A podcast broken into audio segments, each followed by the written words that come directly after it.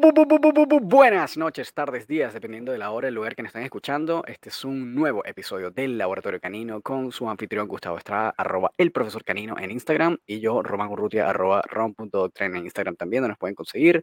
Tenemos un nuevo episodio para hoy. Vamos a hablar un tema eh, medio controversial como los últimos que hemos estado liberando, pero eh, que igual vemos que es una tendencia en redes sociales y que está bueno conversarlo. Y le dimos como título a esta conversación el perrocentrismo. ¿Qué podríamos definir como perrocentrismo, Gustavo? Buenas noches. Buenas noches a todos los que están, o buenas tardes a todos los que nos O, están o días. escuchando. O sí, sí, dependiendo del momento en que nos estén escuchando.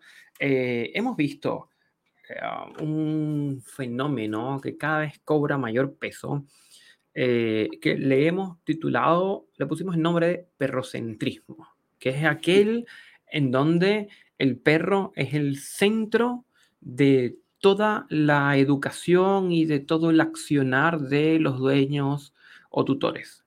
Y muchas veces, a ver, el, el subtítulo, el subtítulo no, el título formal de este podcast es perrocentrismo, una pequeña pausa, e interrogamos si es positividad tóxica, porque en cierta medida la intención es buena, es positiva, es desde el cuidado, es desde la atención, pero cuando se nos llega al extremo, eh, envenena. ¿ya? Yo el otro día estaba conversando con un veterinario y le estaba preguntando por unos cuy, unos cuy muy bonitos que vi, me llamó la atención los cuy, oye, quiero conocerlos, cuéntame un poco del hábitat, etcétera. Él, él- él me contó cosas muy interesantes y alguien dijo, yo le doy a mi cuy lechuga. Y él señalaba que no, que no se le puede dar lechuga a los cuy. Mm, Desconozco Ujú. muy bien la razón por qué. Y él dijo una frase en latín que no la voy a buscar en este momento, pero que traducido decía, eh, la dosis hacia el veneno. Oh, sí, que ¿sí? he escuchado ese quote antes, bien bueno.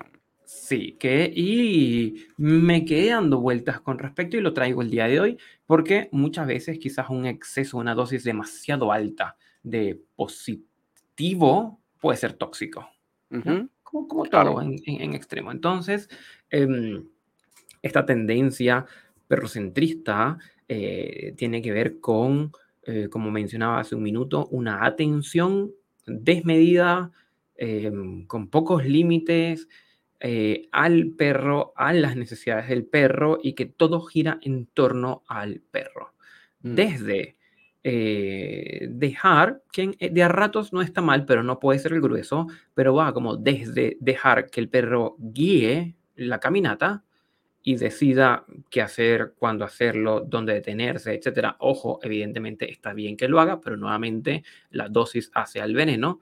Eh, No es que todo el paseo sea así. Y hemos visto eh, dueños que tienen todo un paseo así, que es como lo más, mm, un perrocentrismo, mm, vamos a decir, como light.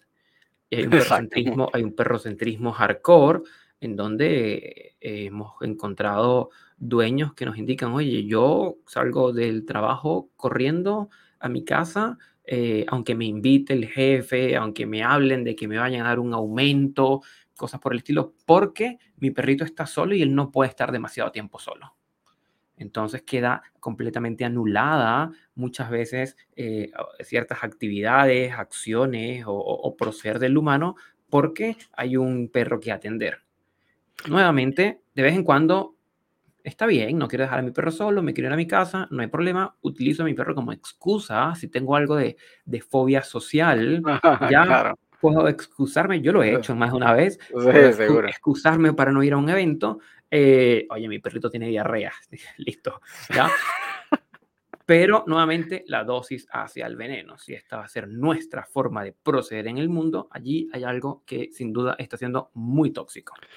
Claro, y, y- y eso de repente, ojo, hay una razón real, como por ejemplo que el perro sufra ansiedad por separación o, o ansiedad por separación y se puede quedar demasiado tiempo solo, pero eso es una cosa y otra cosa es que el humano proyecte esa necesidad cuando tal vez en verdad el perro no tiene ese, ese problema, ¿no? Es como, ay, pobrecito está solo, pero en realidad el perro está relajado. Ahí es cuando, cuando realmente es el problema, como que cuando el, cuando el asunto está dentro de la cabeza del, del dueño, ¿no? Del guía. Em, pero esto también lo hemos visto, Gustavo, muchísimo y yo creo que es una tendencia que ha ido creciendo Yo creo que en algún punto igual va a bajar eso automáticamente, como, como ese, esos péndulos de, de- de tendencias, Que los en hemos el hablado cual, antes, en, claro, en el cual la educación canina también ha ido hacia allá. Es decir, los profesionales de la educación canina o algunos profesionales de educación canina como que también han llevado ese péndulo a su mayor extremo, en el cual todo gira en torno al perro, al bienestar del perro, al que el perro no se estrese, al que el perro esté todo bien en todo momento, que no la pase mal, ay, que no, y pobrecito, y me da demasiada ansiedad todo, y- pero el perro no, no, y todo el perro. Entonces es como, eh, no, es decir, el perro debe experimentar el mundo tal cual como lo hacemos nosotros. Si hay momentos estresantes, tendrá que aprender a gestionarlos y a lidiar con esos eh, momentos, con esos estresores. De hecho, me pasó hace un par de sábados también estaba trabajando. em, y en una de esas cosas que no recuerdo que te estaba enseñando, eh, creo que era como la caminata, y la chica me dice, ay, pero, eh, pero eso no va a estresar al perro. Es como, bueno, eh, probablemente al principio le estrese un poco el tener que aprender a seguirme o a seguirte, eh, pero eso es parte del proceso, es algo que igual tiene que aprender. Cada vez que nosotros aprendemos algo, pasamos por un pequeño momento de estrés que es simplemente un proceso de adaptación. Eh, pero es decir, eso es un estrés necesario. Si tú estresas tu músculo de la muñeca para aprender a tocar guitarra, es un proceso por el que tienes que pasar para poder aprender, guitarra, aprender a tocar guitarra, es parte del proceso. Entonces, como que esa cosa de evitar y no, y todo gira en torno al perro, entonces déjame modificar mis horarios por completo, déjame modificar mi manera de vida por completo. ajá. O sea, por supuesto, vamos a tener que hacer ajustes seguramente en la manera en que hacemos nuestras rutinas y un poco para poder incluir al perro en ello, obviamente.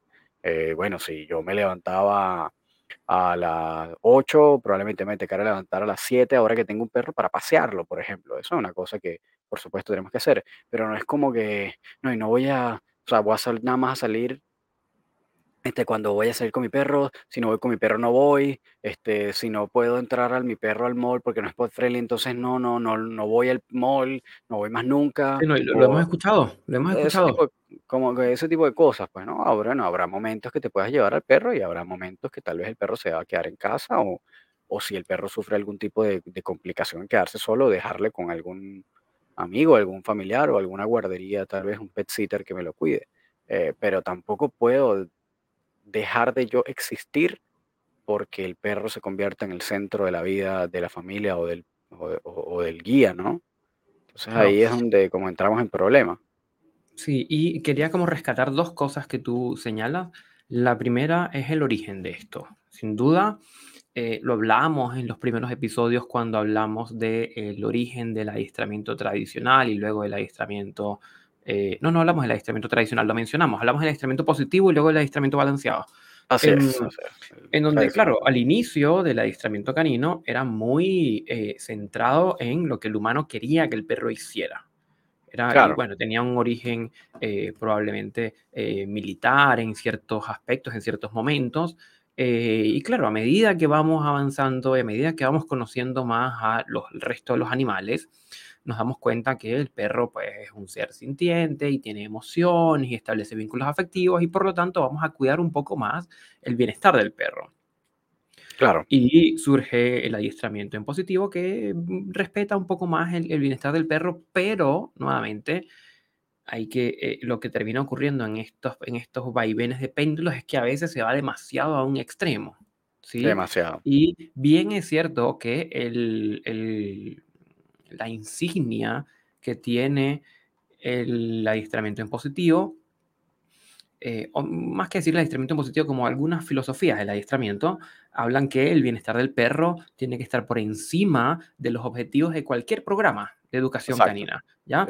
Y evidentemente es cierto, evidentemente eso es una premisa en principio que hay que respetar, pero yo creo que aquí el problema está cuando empieza a ser absolutista, ¿ya? Y es el bienestar del perro por encima de cualquier otra cosa, ¿ya? exacto. Eh, y es donde eh, hay problemas, porque evidentemente, como tú señalas, y yo lo hemos hablado también en otro, en otro episodio, eh, el estrés es parte importante del aprendizaje. ¿sí? La adaptación al estrés y saber gestionar lo, la demanda del otro en algún momento dado. ¿ya? Entonces, eh, tampoco hay que llevarlo al extremo.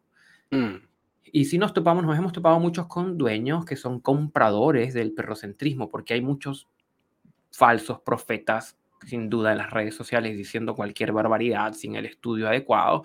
Em, y entonces están muy angustiados de, oye, yo recuerdo, por ejemplo, eh, fui a, dar una clase eh, a domicilio y era un perro mestizo, tamaño boxer, más o menos, no era un perro pequeño. El perro era, era muy, muy demandante y me senté a conversar con el dueño y el perro se ponía en dos patas y quería como estar encima de mi cabeza y yo lo intentaba bajar y, el dueño estaba, bueno, desde esta lógica perrocentrista, que el perro tiene que hacer lo que quiera, como quiera y no hay problema y tenemos que adaptarnos. Es como que, oye, eh, permíteme por favor la correa.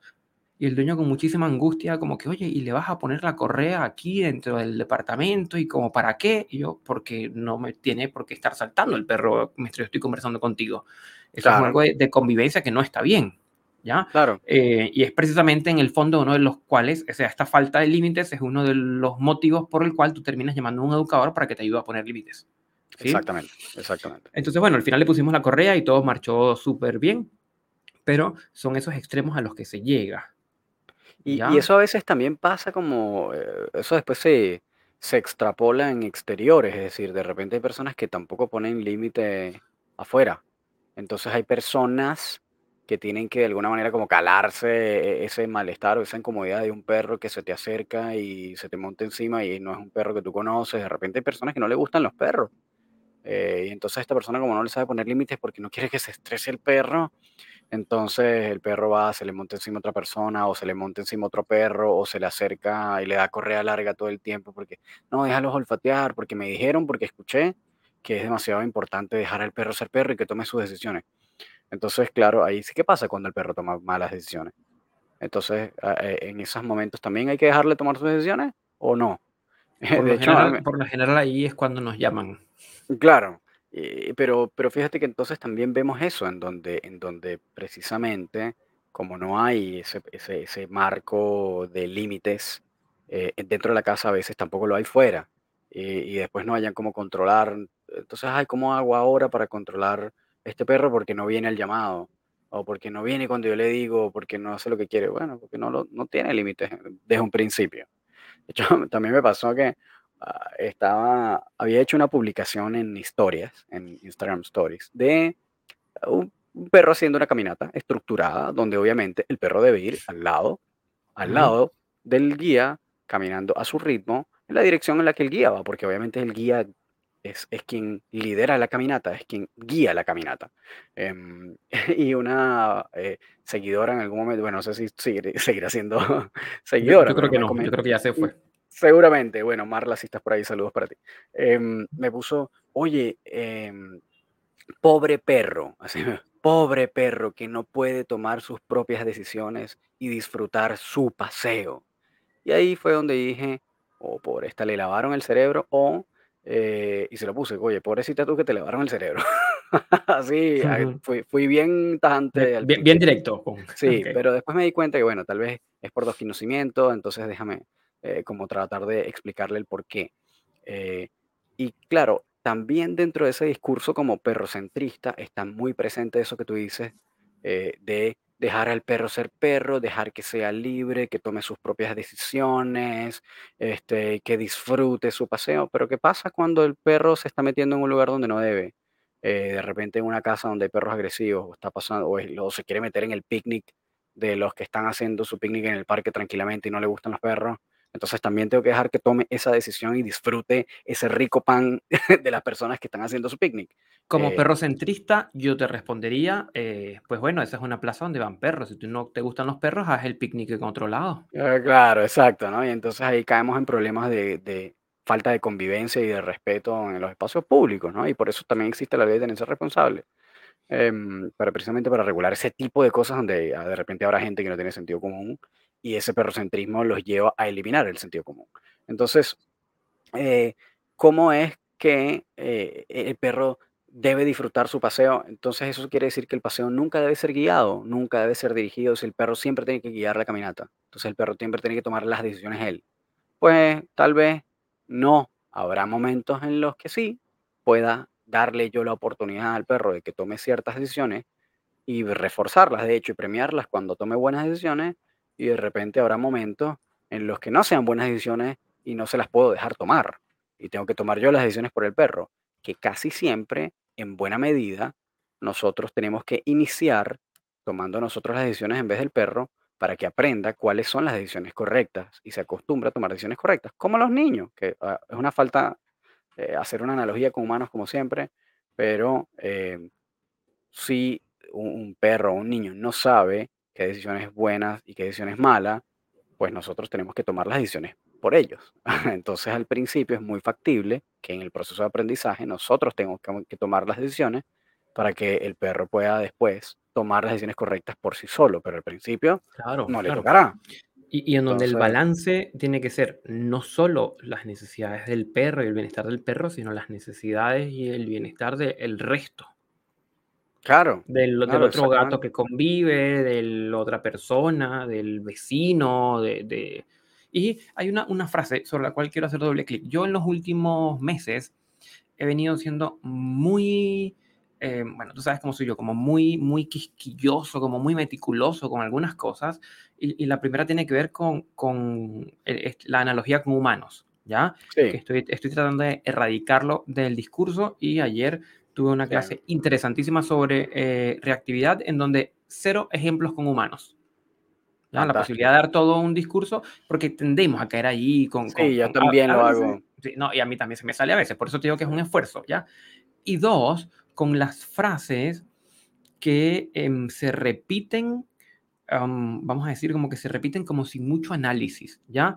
Y bueno, esto se lo vi a una colega también eh, que publicó una historia en donde, bueno, hacemos el paseo de determinada manera y luego dejamos la correa larga para que el perro sea perro, ¿sí? Dejar al perro ser perro, ¿ya? Y evidentemente en este, este análisis meticuloso de la lógica es como que, bueno, ya va, pero entonces en los otros momentos es, es- es un camello o es un, o, o- o qué es, ¿sí?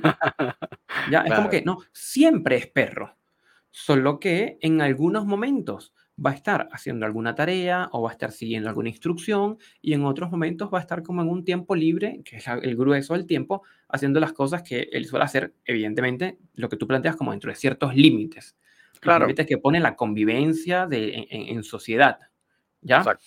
Pero no, me, me, dio- me, me hizo como, como, como clic eh, porque pillé esa frase en una historia eh, de una colega y el perro siempre es perro, Y e- está bueno porque, porque yo también uso esa frase, pero cuando estoy hablando de antropomorfización.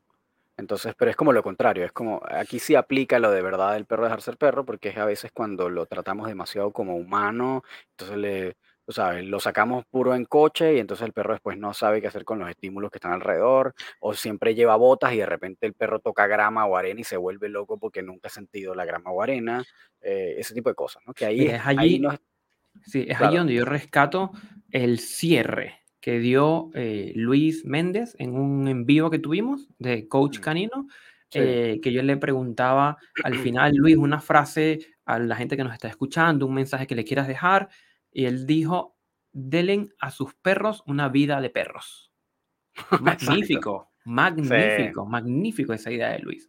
Eh, y quiero atarla, quiero hacer un pequeño anudamiento, porque en el recuerdo, en el, sistema que estoy desarrollando, el sistema CROEST de educación canina, hay una serie de axiomas, pero el quinto axioma de, como de los pilares iniciales eh, responde a que el perro, el título que tiene, el perro es receptor de las proyecciones de los dueños entendiendo sí, la proyección como ese mecanismo inconsciente en, a través del cual atribuimos características de nuestra propia personalidad a otros, ¿ya? claro. Y que lamentablemente no vemos al perro por lo que es, sino por lo que queremos que sea para nosotros, ujú.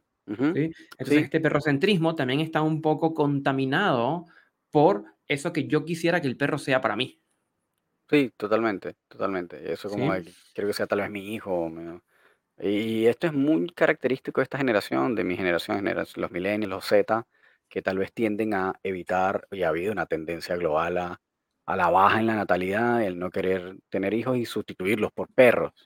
Em, y yo creo que hay algo importante en ese fenómeno social que está ah, relacionado con, también con esa proyección de la que tú estás hablando y al final ese trato del perro como si fuera un niño.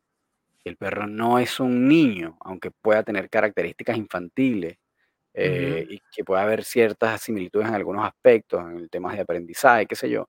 Pero el perro no es un niño, es un perro, es otra especie. Mira, de hecho, yo, yo creo que en ocasiones, cuando la lógica del perrocentrismo está como muy marcada, el perro no es ni siquiera un niño, el perro es como una suerte de Dios. Porque estaba pensando el ejemplo, bueno, un ejemplo que nos pasó, estábamos Román y yo en una clase con un, un Charpey que tiene unos, unos temas de reactividad importantes, y se imaginarán, Sí. un Charpey no es un perro eh, sencillo, de Mm, mandíbula y de mordida. Y en, en la vereda opuesta venía caminando una persona con su perro, y su perro se detuvo a ver lo que nosotros estábamos haciendo, ¿ya? Pero esa distancia era, lo suficiente para que el Sharpei que teníamos nosotros estuviera reactivo, ladrando y ladrando, intentando tironear para comerse al perro que estaba en la vereda opuesta. mm. Y la otra persona, al ver eso, el dueño, al ver ese escenario, el dueño que venía con el otro perro chico, al ver ese escenario, lo que uno hubiera pensado es que sigue la caminata, oye, no vamos a molestar a esta gente. No, él se quedó allí esperando, porque me imagino que lo leyó en algún post de Instagram, él se quedó allí esperando a que su perrito decidiera seguir caminando. Sí, ¿sí? Y eso porque está muy centrado en la lógica del perro. Y te digo que aplica eh, distinto cuando los niños, porque seguramente si ese niño va caminando de la mano del papá en el mall y el niño se queda viendo una vitrina que tiene unos, unos juguetes y, uno, y una Wii y un- una Play, seguramente el papá le dice, vamos, y hace un pequeño tironcito con la mano para que el niño siga caminando. O espérate, o si hubiera sido ese mismo perro al que el niño se le quiere acercar, probablemente no hubieran dejado que el niño se acerque porque le puede comer la puta mano.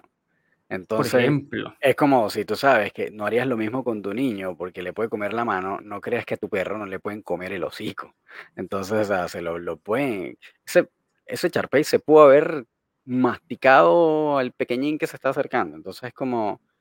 Eh, sí, y a, y a todas estas, tú ves así como, ah, pero es que tú estás en un espacio público, sí, pero ese perro está en, con correa, está trabajando con una serie de profesionales, y tú estás invadiendo ese espacio y estás per- cerrando la distancia de manera que el perro esté en una zona de peligro, si ves que además el perro reactiva y tiene comportamientos agresivos, etcétera, etcétera, es responsabilidad tuya si ese perro sale herido. Es decir, no es de la persona, no es de nosotros los que estamos trabajando, ¿me explico? Es como Ujú. tú estás permitiendo que ese perro tome esa decisión y tú eres el que lleva la correa. Entonces, al final, si ese perro se acerca y, se, y le muerde en el hocico, pues al final, eh, mala decisión del perro y mala decisión tuya por dejar tomar al perro la decisión en ese momento. Em, entonces, como eh, las cosas hay que verlas en contexto, ¿no? Eh, entonces no puede ser siempre todo lo que quiere el perro todo el tiempo. Y como muy eso de la, lo- el, quote que decía es como que este, la dosis hace el veneno, ¿no? Eh, que realmente es así. Es decir, habrá algunos momentos en los que se puede hacer lo que el perro quiere hacer y, ha- y habrá momentos en los que no. Claro, Eh, es donde, donde es importante siempre, y esto lo vamos a insistir todas las veces, el balance. el balance, el balance es fundamental y además como que esto también además muchas veces este discurso que además estos compradores lamentablemente en redes sociales, la, que, que es el grueso de la gente pues, porque por supuesto y que eso lo estamos hablando a- hace poco, de que bueno, tal vez uno compra muy rápido ese discurso porque al final uno quiere lo mejor para su perro. Uno, perro que, uno quiere que su perro esté bien, que esté cómodo, que sea feliz, este, que, que, que la pase bien. Que, me explico, obviamente uno quiere esas cosas para su perro eh, y la gran mayoría de las personas que tienen perro quieren eso. Entonces, si eso es lo que queremos y de repente tenemos un montón de estos eh, profetas que te dicen que bueno, que, que tenemos que darle todas esas libertades al perro y que en función de su bienestar, entonces ahí caemos en eso de, no, que esto es por el bienestar animal, el bienestar animal está por encima de todos los objetivos de cualquier programa de adiestramiento y el bienestar animal está por encima de, etcétera, etcétera.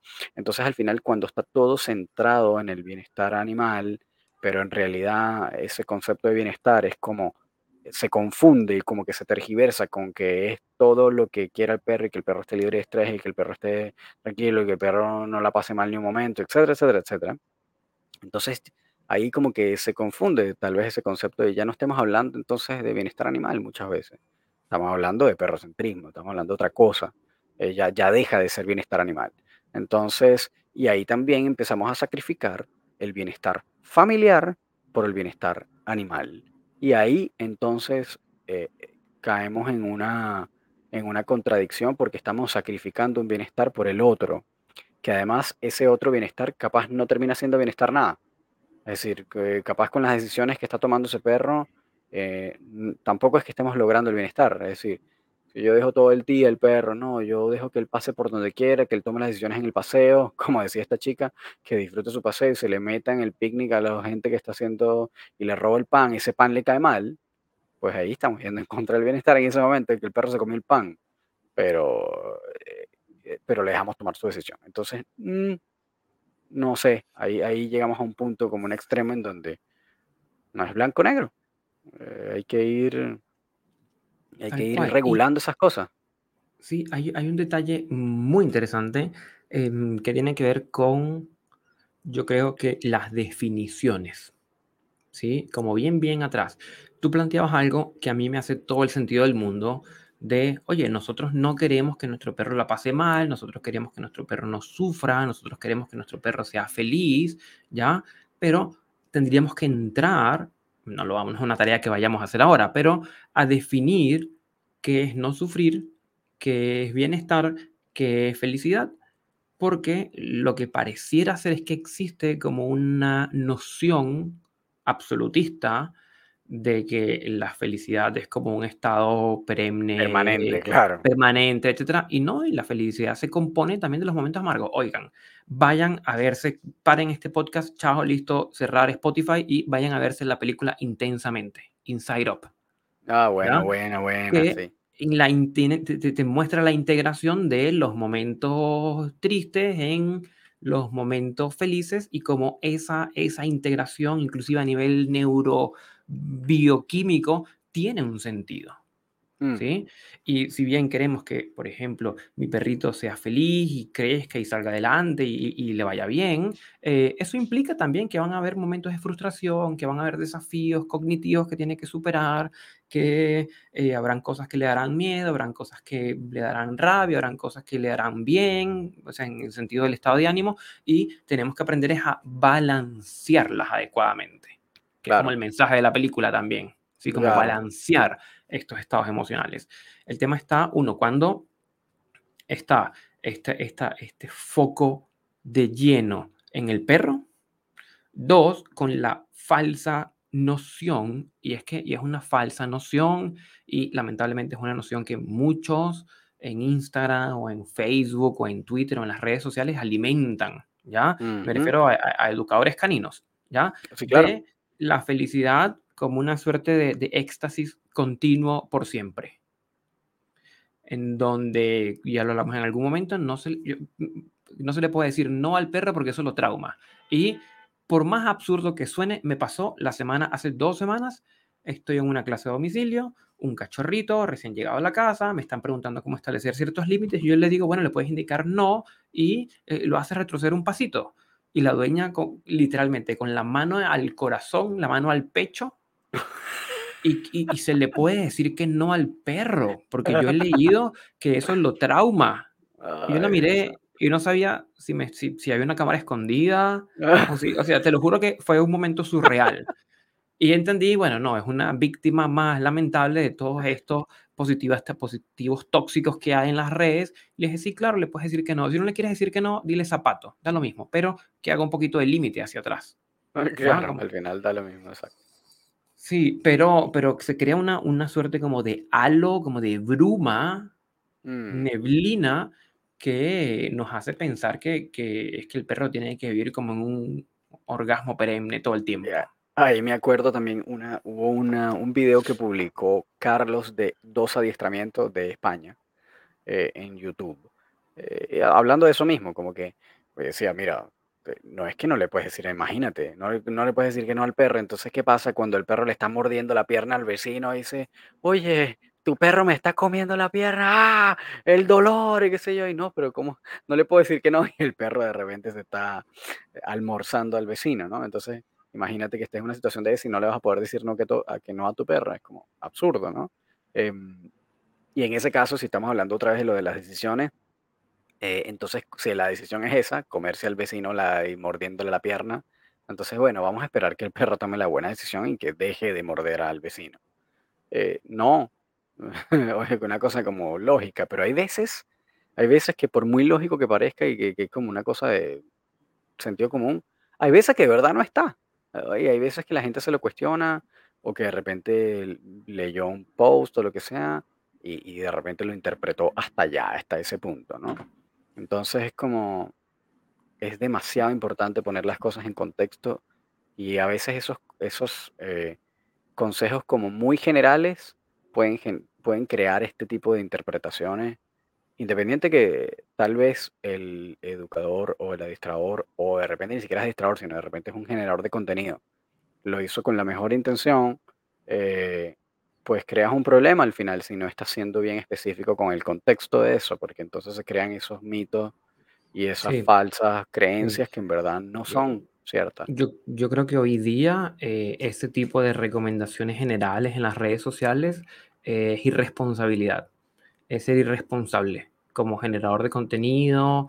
eh, yo creo que ya estamos en un punto donde no se pueden, eh, o sea, aprender a decir que no se pueden decir eh, sandeces en las redes sociales solo para ganar fama o ganar likes o me gustas o seguidores, eh, porque todas esas recomendaciones generales vienen de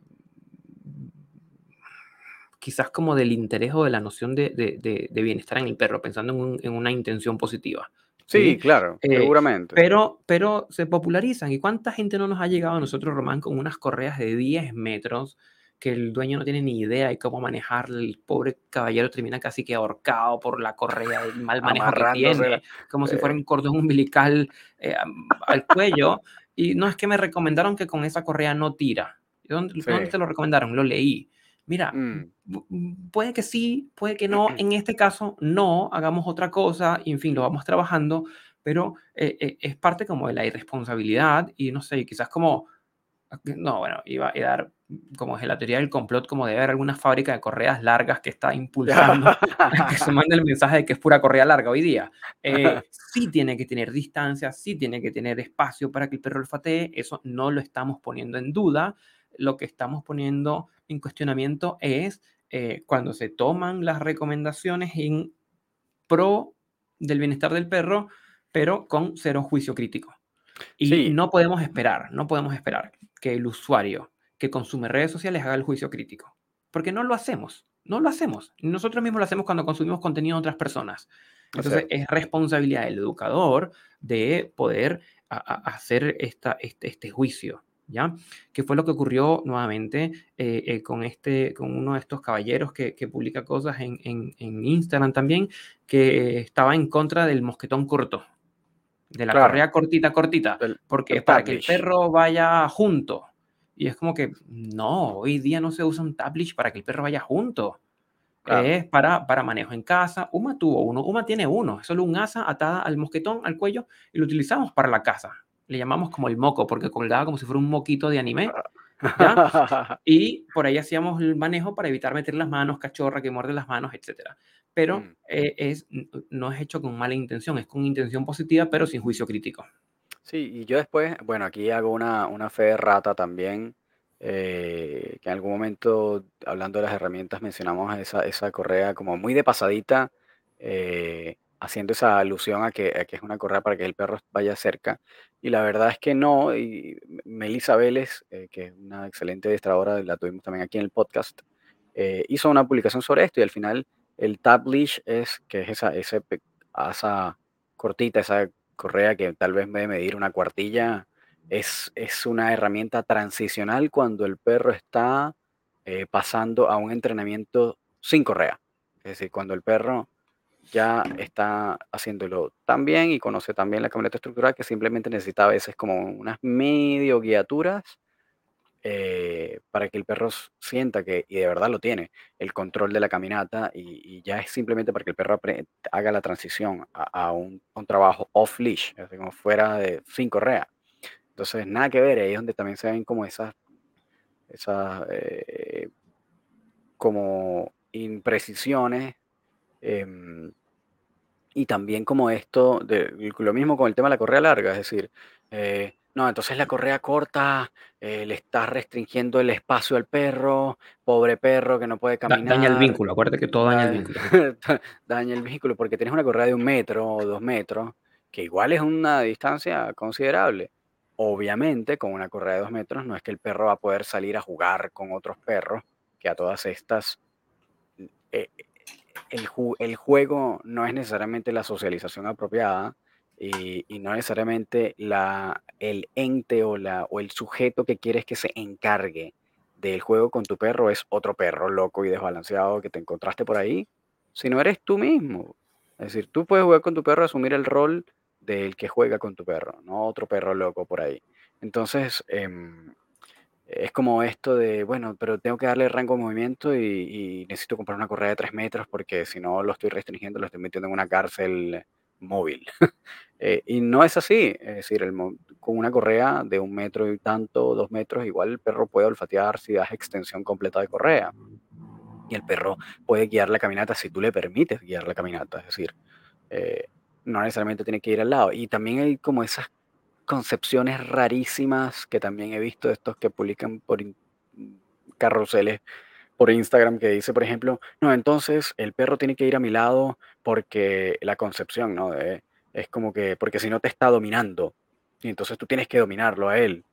Y nadie ha dicho nunca en la vida, y yo creo que hay, habrá muy pocos adiestradores que te digan que el perro tiene que ir al lado tuyo porque es un acto de dominancia. Esa es la cosa más obsoleta y más estúpida del mundo. El Mira, perro va a tu eso, lado es simplemente por un tema pragmático de que si va por delante de ti 3, 4, 5 metros todo el tiempo y vas en una acera o una vereda, se enreda en las piernas de la abuela, le salta encima, muerde un perro, muerde un niño, pasa algo, tú no vas a tener el control para reaccionar a tiempo con una correa de 10 metros, de 20 metros y el perro va delante de ti.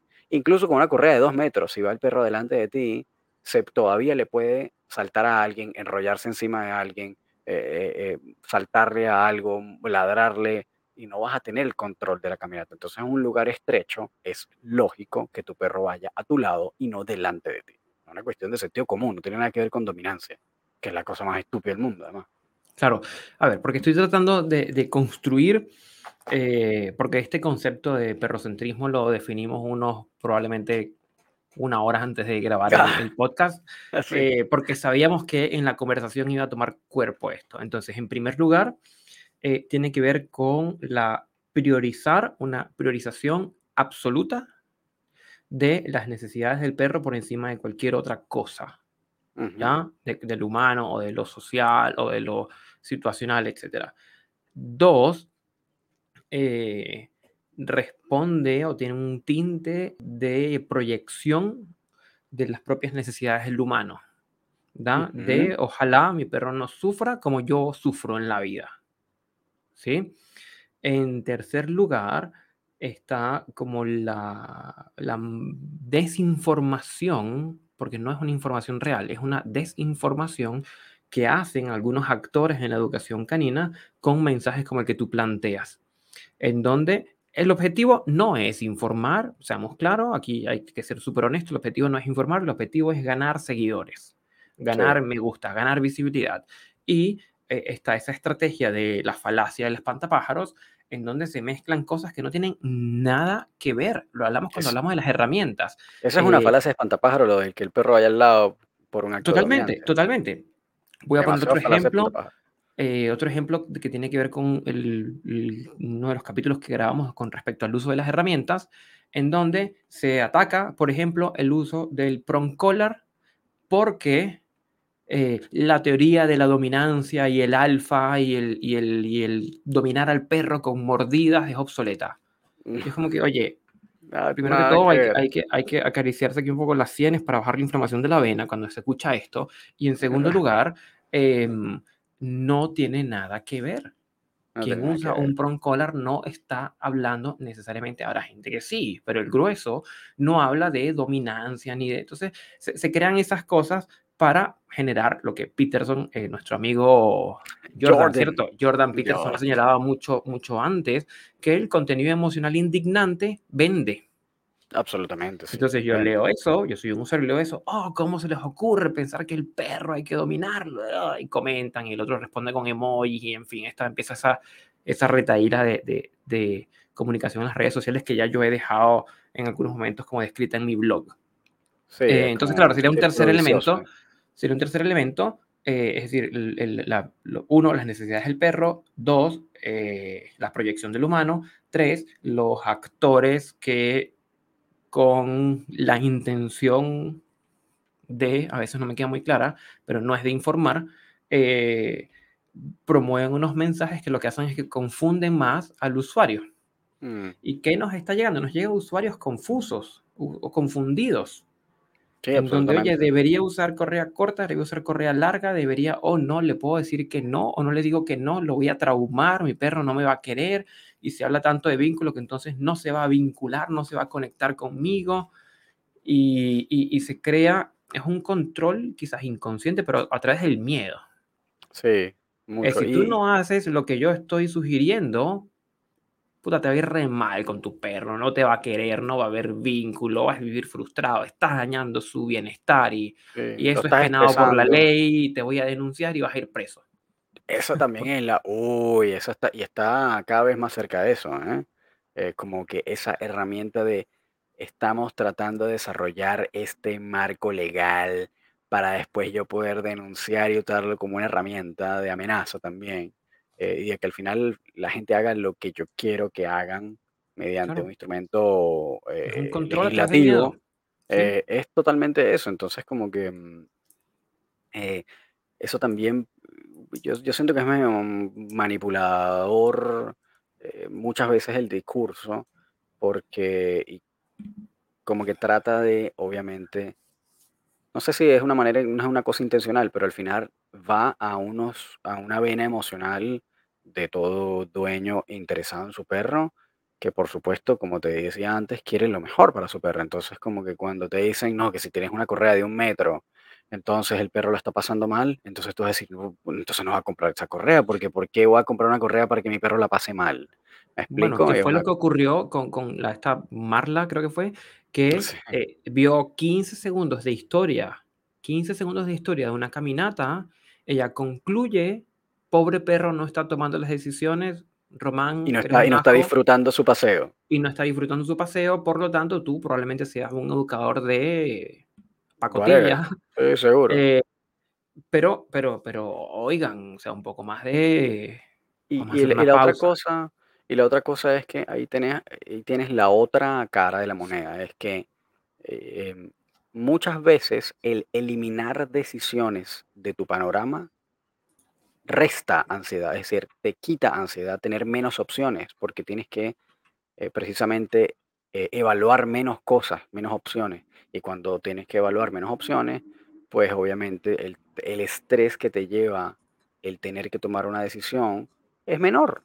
Entonces muchas veces se reduce la ansiedad cuando el perro simplemente tiene que seguir, porque no tiene que tomar decisiones, sino que las decisiones están siendo tomadas por él. Entonces muchas veces en perros ansiosos sobre todo, es muy favorable que el perro no tome las decisiones en absoluto, no tome ninguna decisión, sino que el- yo tomo las decisiones por él y después, en la medida en que el perro va recuperando confianza, le voy permitiendo ir tomando más decisiones una vez que ya el perro puede gestionarlo. Pero en el momento en que el perro está haciendo una caminata estructurada, en donde está siguiendo a su guía, eso no significa que la esté pasando mal, al contrario, probablemente la esté pasando incluso mejor porque sabe qué es lo que tiene que hacer, que es simplemente seguir al guía. Entonces se restan decisiones, por lo tanto se resta ansiedad en el proceso. Eh, entonces es como, eso tiene, no, no todas las cosas tienen, eh, eh, como siempre, no es nada es blanco-negro. Hay un montón de matices que van a depender del contexto, que van a depender del perro y el tema después, no, no, que vas a romper el vínculo.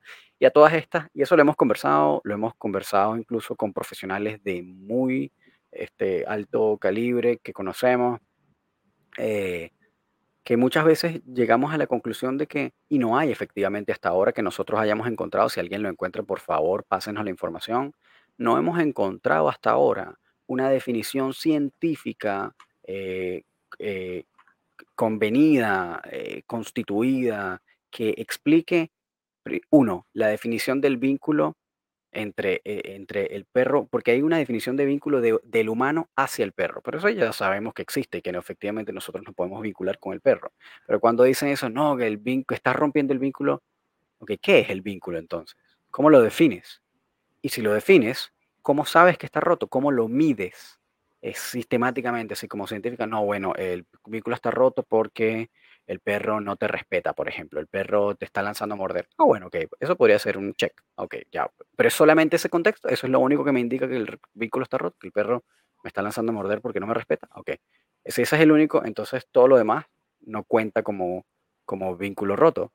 Eh, eh, o qué, o es, un, o es una es una cantidad, es unos, unos varios puntos que definen con los que tú puedes evaluar cuándo un vínculo está roto.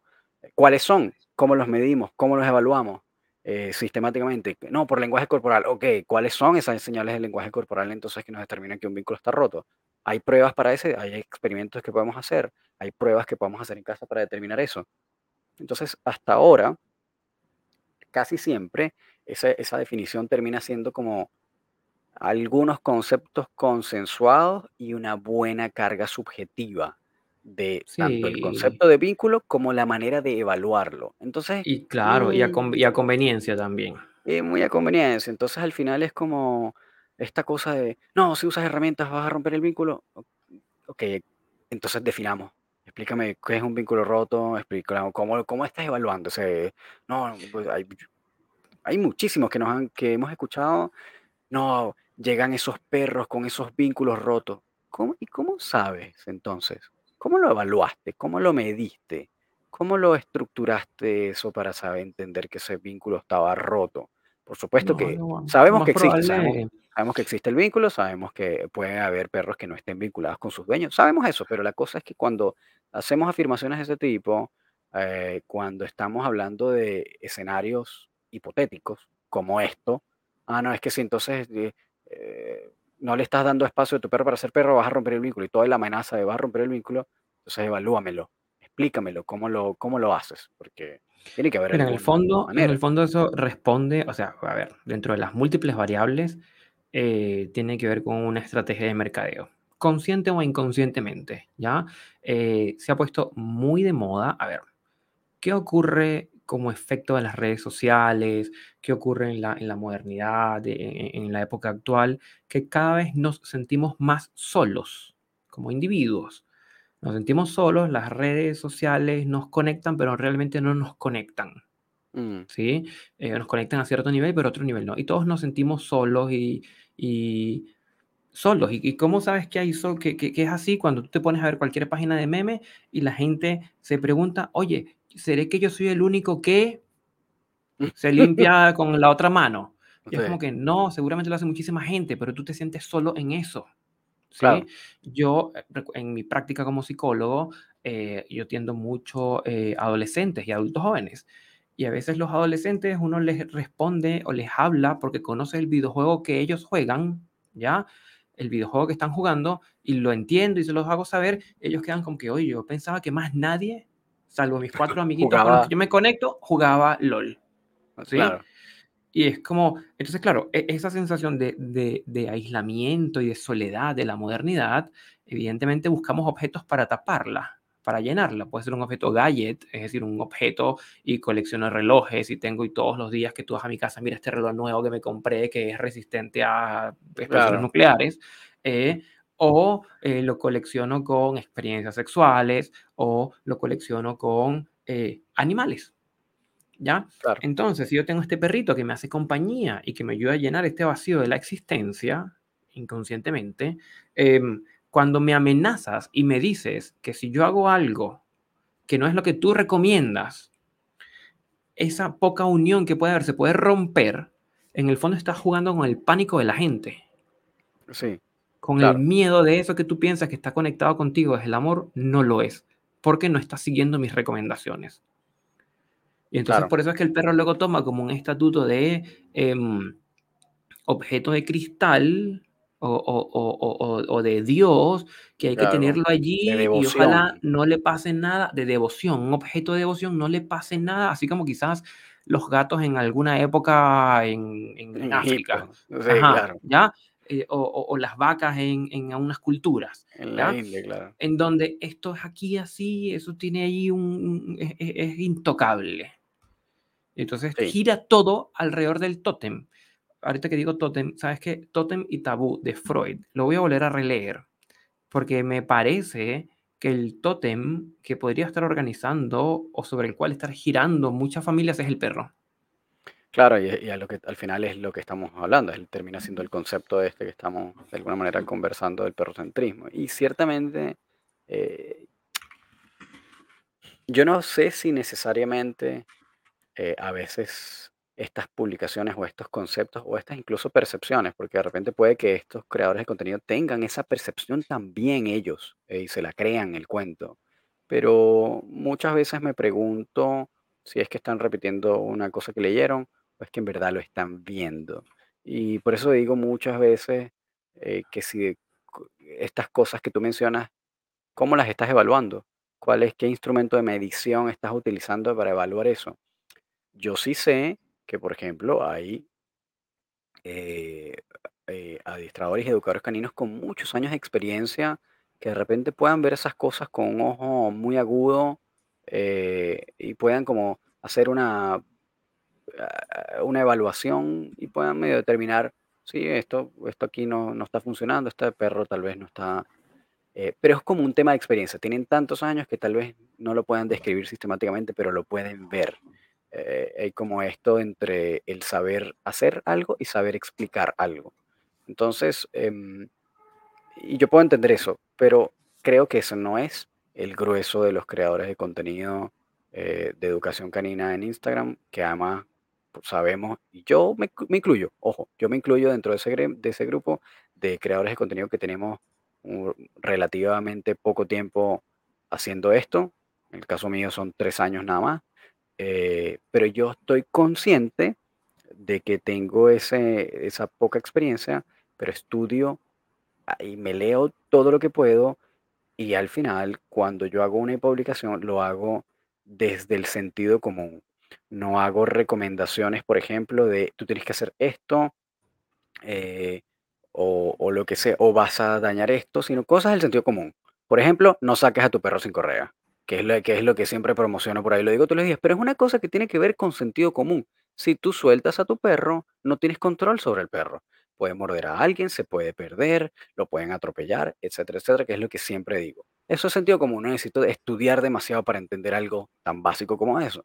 Entonces, eh, si, si el contenido fuera como desde esa óptica, que es como una opinión y que de repente viene desde el sentido común, va- está perfecto, pero cuando estamos hablando como de términos científicos, como desde la autoridad de alguien que supuestamente sabe por qué se formó, etcétera, que es como al final medio, a veces un poco medio ad verecundiam, esto de, de es porque esta persona sabe, eh, em, caemos ahí en el problema de que tú estás dando una afirmación eh, porque supuestamente sabes, pero a veces no está como muy fundamentada. Entonces, por ejemplo, eso mismo que dicen, no, el uso de herramientas deteriora el vínculo. ¿Qué es vínculo? ¿Cómo lo mides? ¿Cuál es el instrumento de medición de ese vínculo? ¿Cómo lo estás estableciendo? ¿Qué cosas estás leyendo? ¿Es lenguaje corporal? ¿Cuáles son las señales de lenguaje corporal de un vínculo roto entonces? Etcétera, etcétera, etcétera. Entonces al final es como, hay muchos baches que, yo creo que se usan como en el discurso y que al final eh, dirigen al público a este fenómeno que estamos hablando, del perro centré. Y que al final termina siendo como una positividad tóxica porque tienen al perro como un cristal, efectivamente, y el perro termina sufriendo cualquier cantidad de dramas. Eh, no cuestiona cosas, porque entonces, no desde un perro formado adiestrado, porque si por ejemplo estos personajes hacen un trabajo de, adiestramiento Seguramente el perro va a estar eh, balanceado después, pero no es, no es sobre lo que hacen, es sobre lo que dicen. Entonces, porque seguramente son profesionales que saben hacer su trabajo y lo hagan bien, seguramente, pero estamos hablando de esos eh, dueños que leen el contenido y no van al adiestrador, sino que nada más leen el contenido, se comen el cuento, interpretan la cosa como ellos consideran y entonces caemos en esos, en esos perros de cristal que no saben gestionar nada y tienen problemas de comportamiento después. Claro. Este, Así es. Quiero, quiero eh, para ir eh, acercándonos al final de este, este, este episodio, eh, leer un poco sobre la definición, o los, sí, algunas definiciones que hay en, en, psicología acerca de la positividad tóxica. ¿sí? En primer lugar, y como palabras de cierre, es reivindicar la positividad saludable, ¿ya? que es la que nos ha permitido eh, colocar a los perros en un foco de atención, de poder atender sus necesidades, conocerlos, entender sus emociones, etcétera. Que eso nos da un espacio eh, para conectarnos con nuestro perro de forma sana, ¿sí? Es decir, sería una, una positividad saludable. Por otro lado, la posibilidad tóxica, la definición dice, en cambio, niega una emoción y obliga o fuerza a suprimirla como si no fuera adecuada. Eh, que es lo que nosotros solemos encontrar en educación canina, en donde se niega, por ejemplo, la existencia de, no es un, a ver, es una negación psicológica, no es una negación de que no exista, ya es una negación de que no lo quiero ver, ya se niega la existencia de consecuencias negativas del uso, por ejemplo, del castigo positivo o del refuerzo negativo como elementos que pueden modificar la conducta y se obliga a suprimirla. Estoy leyendo igual la definición, lo voy comparando, ¿ya? Como si mm. no fuera adecuado, ¿sí? Eh, pues sí, que el mundo o que la vida puede resultar eh, abrumadora en ciertas ocasiones, pueden, ser, pueden generar estrés, pueden haber cosas que generen miedos en nosotros y en nuestros perros, eh, pero entender que eso está y, saber hacer con eso no es ser negativo necesariamente. ¿Ya? Claro. Entonces, claro, lo, que hay que evitar es reprimir o cercenar o cortar o escindir eh, elementos de la realidad.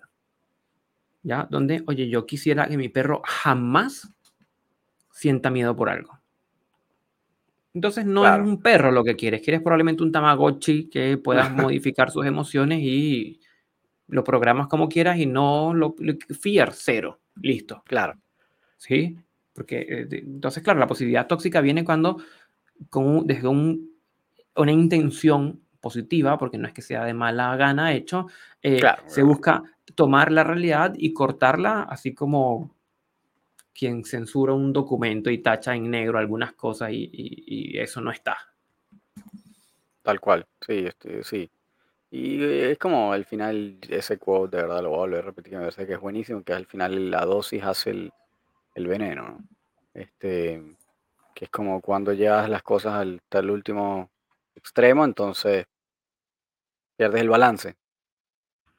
Y necesitas como siempre tratar de balancear las cosas. Es como bien salomónica la, la aproximación, es decir, a veces necesitas eh, incomodar un poco para un bienestar superior. Hay veces que, necesitas más bien eh, hacer sentir bien, ¿no? Eh, poner a las personas cómodas o al perro. Entonces, pues, como, como todo. Y que, y que no se malinterprete, porque luego eh, seguramente nos escucharon, tenemos como 56 minutos más o menos grabando. Eh, pero ahí me tengo un ruido como de fondo. te escucho bien. Ah, bueno, puede ser, puede ser acá. Puedo ser yo. Ya. Ok. Eh, pero bueno, que seguramente alguien nos escuchó por ahí como hasta el minuto 56 y salió diciendo estos están diciendo lo que les da la gana y, quieren maltratar a los perros. Y es como que no, o sea, no es ni meterlos en una cápsula insonorizada para que no escuchen los fuegos artificiales porque se estresan, tampoco es llevarlos a las plataformas de viña del mar donde lanzan fuegos artificiales para que les detonen en la oreja. Ya, o sea, nuevamente balance, ¿sí? Esto que tú señalas de sentido común. ¿Sí? Que, es el menos común de los sentidos a veces. que es el menos común de los sentidos, sí. Entonces, chiquillos, para puntualizar, está muy bien y a nosotros nos parece maravilloso que los perros sean parte importante de nuestras vidas, que dediquemos recursos temporales, que dediquemos recursos económicos y recursos afectivos a ellos. Eso está genial. Eh, pero todo lo vamos a hacer con un adecuado balance. Y encontré la frase en latín, dosis sola facit, facit venenum. Dosis sola facit venenum. la dosis hacia el veneno. ¿Ya?